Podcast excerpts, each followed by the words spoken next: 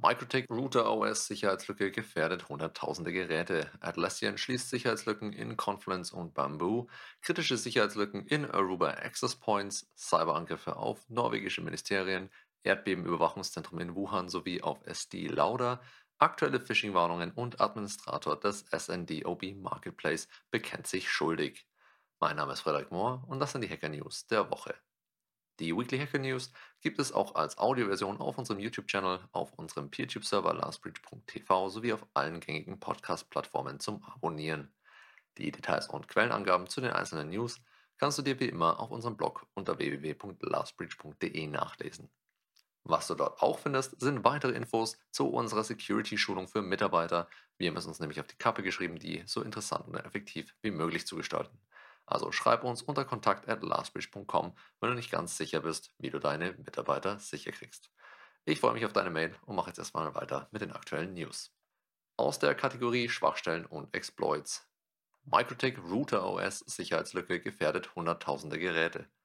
Eine kritische Privilege Escalation Schwachstelle in Microtik Router OS ermöglicht es entfernten authentifizierten Angreifern, volle Root-Rechte über anfällige Geräte zu erlangen. Der Exploit namens Foisted wurde erstmals im Juni 2022 veröffentlicht, jedoch erst kürzlich als CVE mit einem Score von 9,1 klassifiziert. Er betrifft die Long-Term-Variante von RouterOS. Die Schwachstelle erfordert zwar eine Authentifizierung, die Beschaffung von Zugangsdaten ist jedoch in vielen Fällen vergleichsweise einfach, da viele Installationen noch den bekannten Standardbenutzer Admin mit leerem Passwort verwenden.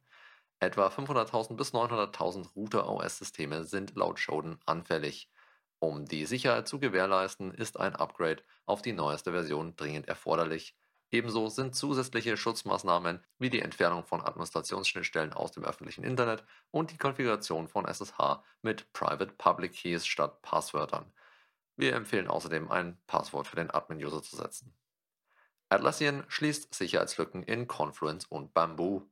Atlassian hat kürzlich schwerwiegende Sicherheitslücken in Confluence und Bamboo behoben. Die drei Schwachstellen mit den Scores 7,5, 8,0 und 8,5 können alle zu Remote Code Execution führen. Es wird dringend empfohlen, die bereitgestellten Patches zu installieren, um mögliche Sicherheitsrisiken zu minimieren. Die Details zu den einzelnen Schwachstellen findest du auf unserem Blog. Kritische Sicherheitslücken in HP Aruba Access Points entdeckt. Hewlett Packard Enterprise Aruba Networking hat kürzlich einen Sicherheitshinweis veröffentlicht, der mehrere kritische Schwachstellen in seinen Aruba Access Points enthüllt. Betroffen sind alle APs mit Instant OS oder Aruba OS 10. Die Schwachstellen können es einem Angreifer ermöglichen, unauthentifiziert Buffer Overflows in den PAPI-Diensten, also Access Point Management Protocols, auszunutzen.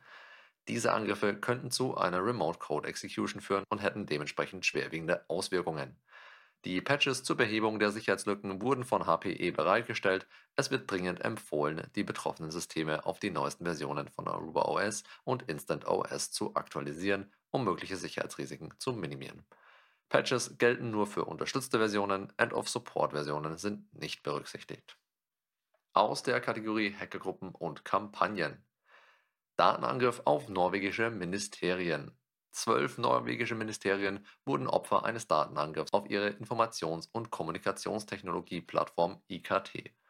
Die Sicherheits- und Serviceorganisation der Ministerien entdeckte den Angriff und arbeitet eng mit der Polizei zusammen, um den Vorfall zu untersuchen.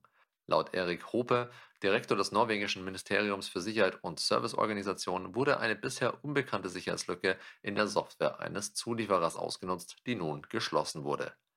Die Hintermänner des Angriffs sind noch unbekannt. Während die Ermittlungen laufen, hat das Ministerium zusätzliche Sicherheitsmaßnahmen ergriffen, um die auf der IKT-Plattform gespeicherten Informationen zu schützen. Cyberangriff auf Erdbebenüberwachungszentrum in Wuhan. Laut einem Bericht der China Daily zufolge wurde das Erdbebenüberwachungszentrum in Wuhan Ziel eines Cyberangriffs. Die Attacke, die vermutlich von einer ausländischen Organisation mit Regierungsunterstützung durchgeführt wurde, löste nationale Sicherheitsbedenken aus. Vorläufige Beweise deuten darauf hin, dass der von der Regierung unterstützte Cyberangriff aus den Vereinigten Staaten kam. China verurteilte den unverantwortlichen Angriff und betonte die Notwendigkeit, Maßnahmen zum Schutz der Cybersicherheit zu ergreifen. Gleichzeitig kritisiert China die US-Behauptungen über chinesische Cyberangriffe und fordert eine konstruktive internationale Zusammenarbeit zur Gewährleistung von Frieden und Sicherheit im Cyberspace. Cyberangriff auf SD Lauder.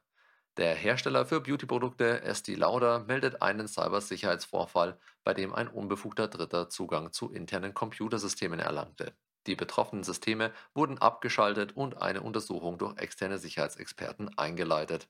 Der genaue Umfang des Datenabflusses wird ermittelt, während das Unternehmen eng mit Strafverfolgungsbehörden zusammenarbeitet. Maßnahmen zur Sicherung der Geschäftsabläufe wurden ebenfalls ergriffen, doch eine vorübergehende Unterbrechung des Geschäftsbetriebs ist zu erwarten, laut der Pressemitteilung.